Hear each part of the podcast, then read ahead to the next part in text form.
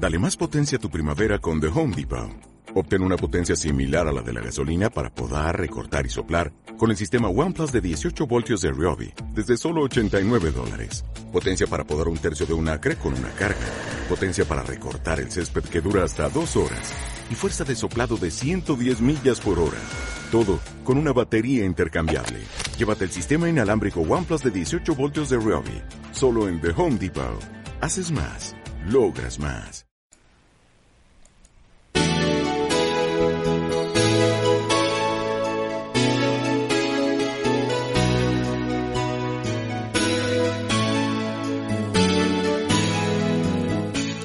Mariposas moradas.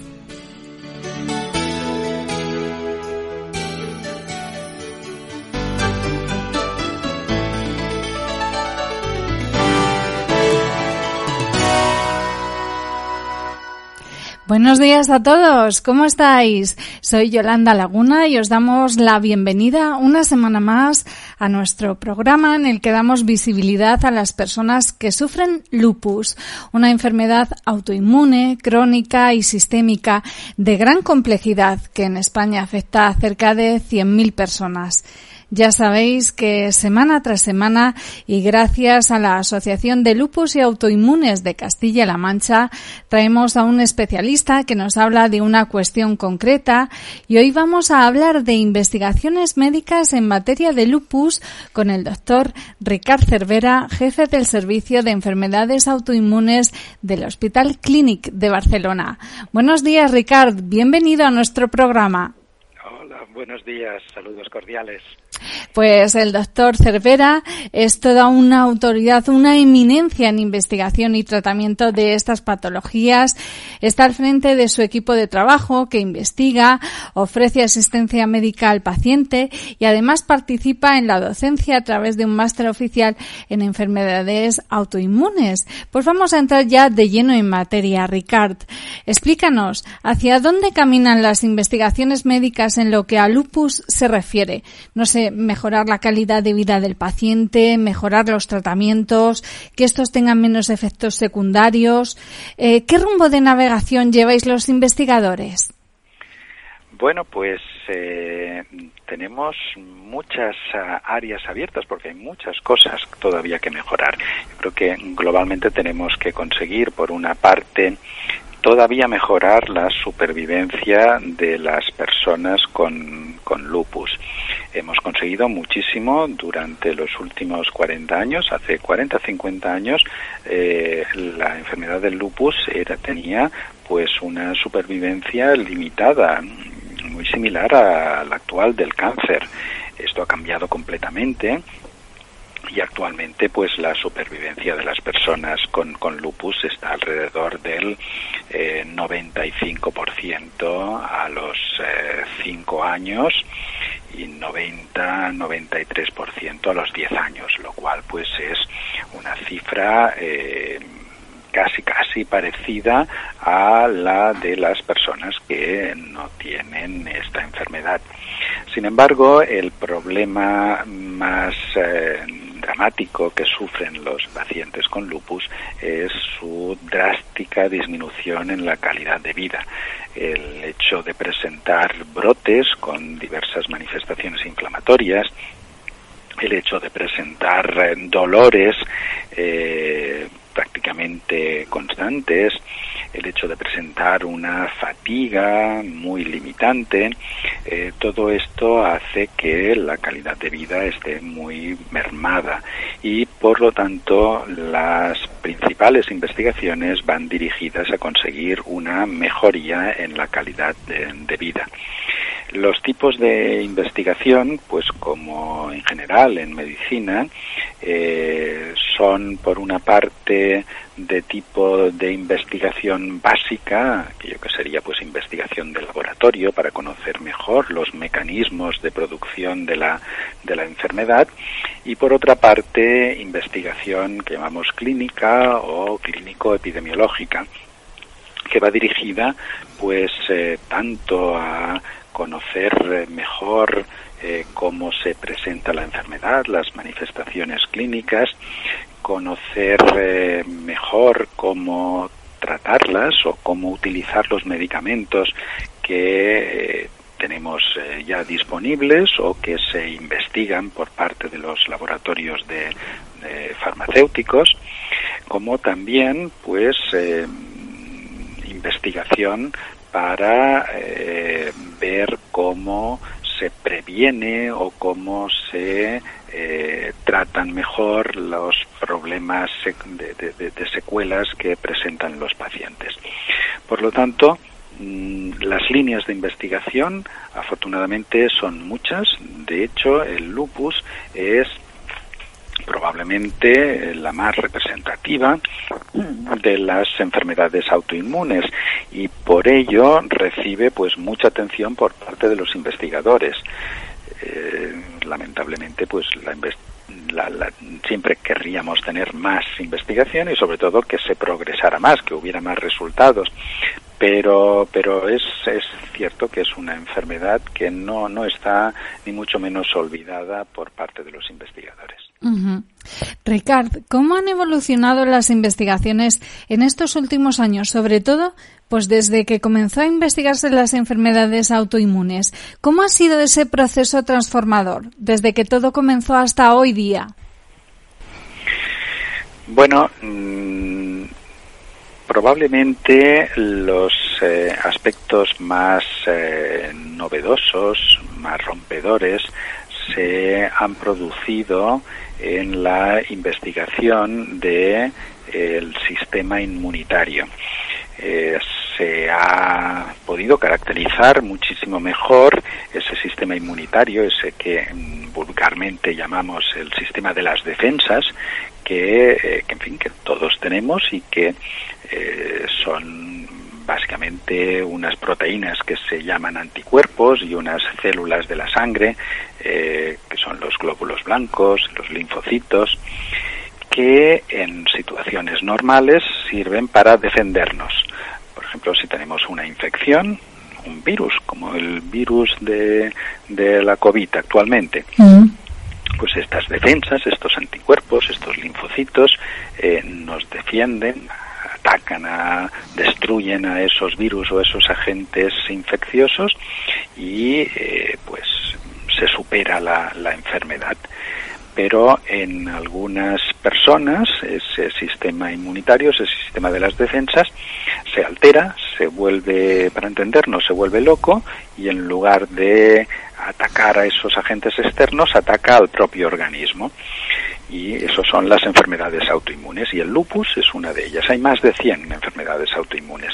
Pues bien, conocer mejor ese sistema inmunitario, ese sistema de las defensas, esos anticuerpos, esos linfocitos y otras células que hay en la, en la sangre, conocer mejor cómo se relacionan esas unas células con otras, mm, ha significado realmente eh, poder progresar después en tratamientos dirigidos específicamente frente a esas células, frente a esas moléculas.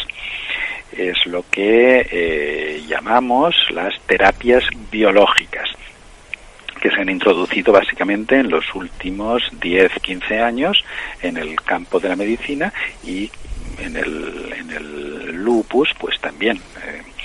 Se han conseguido algunos nuevos tratamientos biológicos, pero sobre todo se ha investigado mucho y estamos, en fin, en, vías de conseguir nuevos tratamientos biológicos dirigidos específicamente frente a, dianas concretas de ese sistema inmunitario que hemos conocido mejor en los últimos años.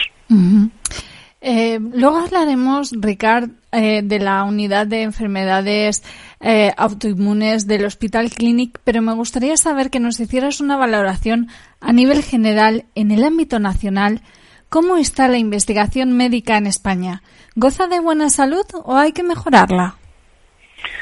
Siempre tenemos que mejorar las cosas, obviamente, pero es en, biomedicina se han producido grandes eh, progresos en los últimos años eh, en, nuestro país y sobre todo en algunas áreas, en algunas zonas concretas, por ejemplo, pues en, en Cataluña es uno de los de las eh, bioregiones europeas em, donde se produce em, mayor cantidad de, investigación y entre ellas investigación en eh, el sistema inmunitario y en enfermedades autoinmunes. Eh, ciertamente, pues todos queremos que todavía haya mejor investigación y para ello pues eh, hacen falta recursos y, por lo tanto conseguir motivar a las instituciones y también a entidades privadas y también a los propios eh, interesados, a los pacientes y a sus familiares para invertir en investigación es absolutamente eh, fundamental. Ahora hemos tenido pues la oportunidad de ver cómo de importante es la investigación en la terrible pandemia de la COVID, donde gracias a que existían pues investigaciones previas y que también ahora se ha mantenido, hemos conseguido eh, un hecho, un auténtico hito histórico, que es tener una vacuna frente eh, a la, frente a esta infección, frente a este virus en, pocos meses. Eso es fruto de la investigación y eso es lo que eh, pretendemos en todos los campos de la medicina, conseguir que gracias a la investigación pues eh, mejoren los tratamientos o mejoren las formas de prevenir, se consigan mejores formas de prevenir la enfermedad o de diagnosticar más rápido la enfermedad, todo ello gracias a la investigación. Yo creo que toda la sociedad española estamos convencidos de que es importante que haya mayor financiación en lo que refiere a investigación biomédica, como bien nos estás explicando, Ricard. Eh, también comparamos con otros países del entorno en los que la investigación, la financiación es mayor que en España. ¿Qué reivindicaciones podemos y debemos plantear a los gobiernos para mejorar esas condiciones de investigación en el ámbito de la sanidad y en concreto de las enfermedades autoinmunes? Bueno, es, cierto que el porcentaje que dedican las instituciones públicas es eh, inferior al de otros eh, países de nuestro entorno. Por lo tanto, es muy importante que las instituciones lleguen a, a, los niveles como mínimo equiparables a los de los países de nuestro entorno con los cuales nos tenemos que comparar. Por otra parte, también es muy importante, y esto lo he remarcado ya previamente, que la investigación sea promovida y financiada por eh, entidades públicas, por entidades privadas, perdón. Eh, nos compete a todos conservar la salud y, y de la misma forma que pues eh, se invierte en, en, en, otros muchísimos aspectos de la, de la vida desde el campo privado, la sanidad también tiene que merecer esa, esa inversión.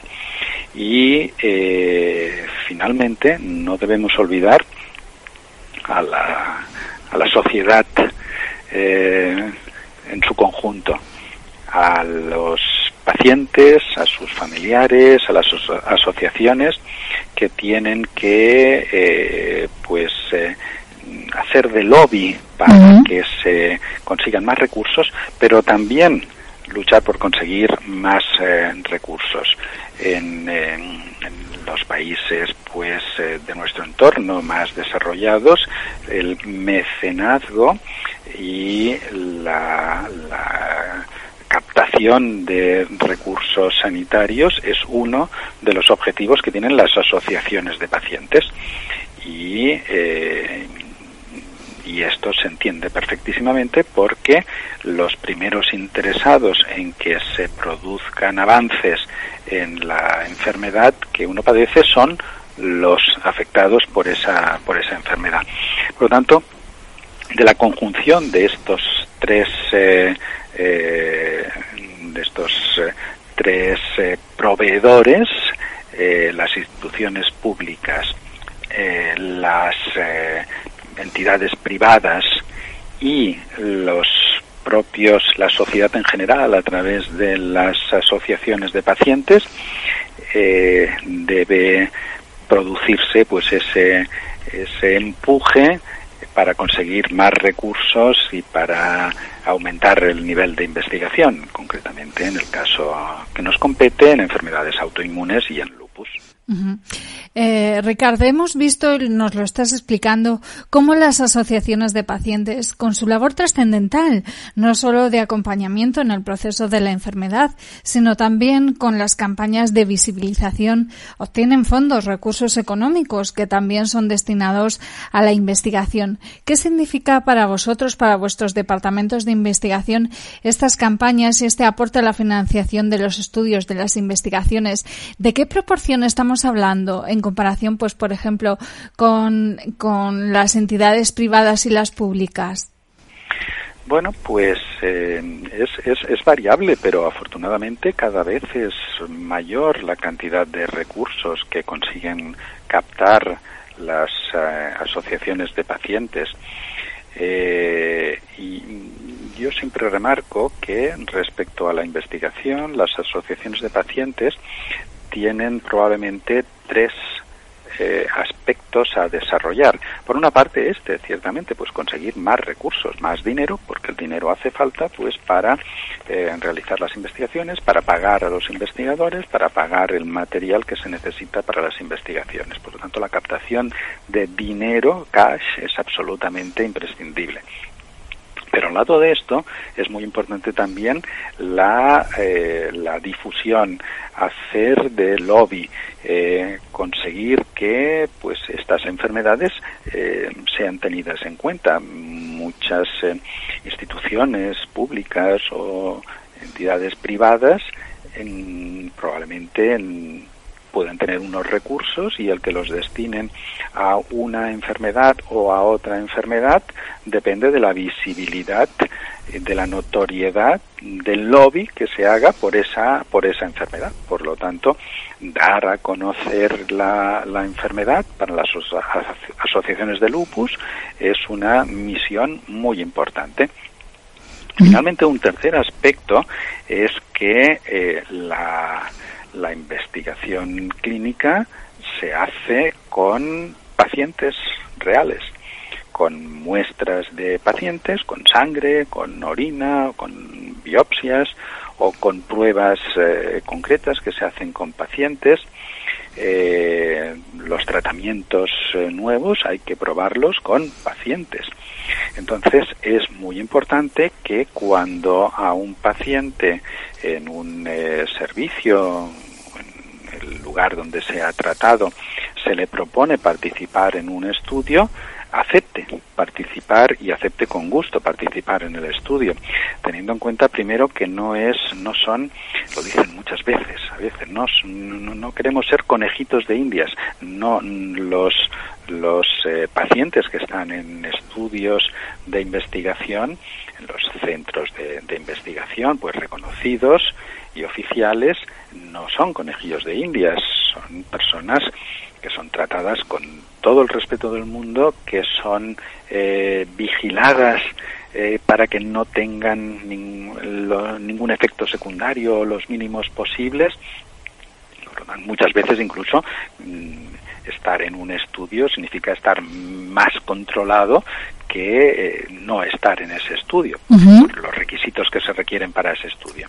Por lo tanto, aspecto que, que, necesitamos es que a los pacientes que se les ofrece participar en un estudio, pues acepten, aunque a veces eh, también es un cierto sacrificio porque significa eh, hacer más visitas o hacer más extracciones de sangre, hacer alguna prueba más de las que se harían en situación simplemente de control clínico. Pero tiene que entender el paciente que el primer interesado en que eh, un tratamiento nuevo en investigación pues pueda ser eh, eh, demostrada su eficacia es participando en ensayos clínicos. Por tanto, estos tres aspectos de las asociaciones de pacientes respecto a la investigación son fundamentales. Conseguir recursos económicos, conseguir la difusión, la divulgación, lobby por la enfermedad y eh, concienciar a los pacientes que eh, acepten participar en los, en los diferentes estudios de investigación a los cuales se les proponga participar. Ricard, me surge la pregunta, eh, ¿qué condiciones buscáis en los pacientes para que participen en esos ensayos clínicos? ¿Qué perfil tiene que tener? Bueno, cada estudio clínico es diferente. Hay estudios que no son ensayos, sino que es pues eh, eh, analizar el posible valor que puede tener una determinada alteración en la sangre que se descubre y entonces pues solo se trata de hacer un análisis de, de sangre un análisis de orina o una determinada prueba complementaria. En otros casos eh, en los cuales se prueba un medicamento, pues depende de para lo que se pruebe aquel medicamento. El lupus, por ejemplo, es una enfermedad muy variable que puede tener manifestaciones eh, articulares, cutáneas, renales, neurológicas, hematológicas. Entonces, eh, a veces se prueba un medicamento para las manifestaciones cutáneas. Pues buscamos pacientes concretos que tengan unas determinadas manifestaciones clínicas. O un tratamiento para la nefropatía lúpica. Buscamos unos pacientes concretos que tienen una nefropatía lúpica lo que, lo que hay siempre en los estudios es unos requisitos muy estrictos para asegurar, por una parte, la, la calidad del, del, estudio y, por otra parte, la seguridad del, del paciente que participa. Eh, no se trata, eso sí que también es importante remarcarlo, porque pues eh, muchas muchas veces los, los pacientes no conocen este aspecto. No se trata de que eh, el paciente se muestre voluntario para participar en cualquier estudio, en el primero que, que aparezca, porque no están bien con el tratamiento que están recibiendo en estos momentos.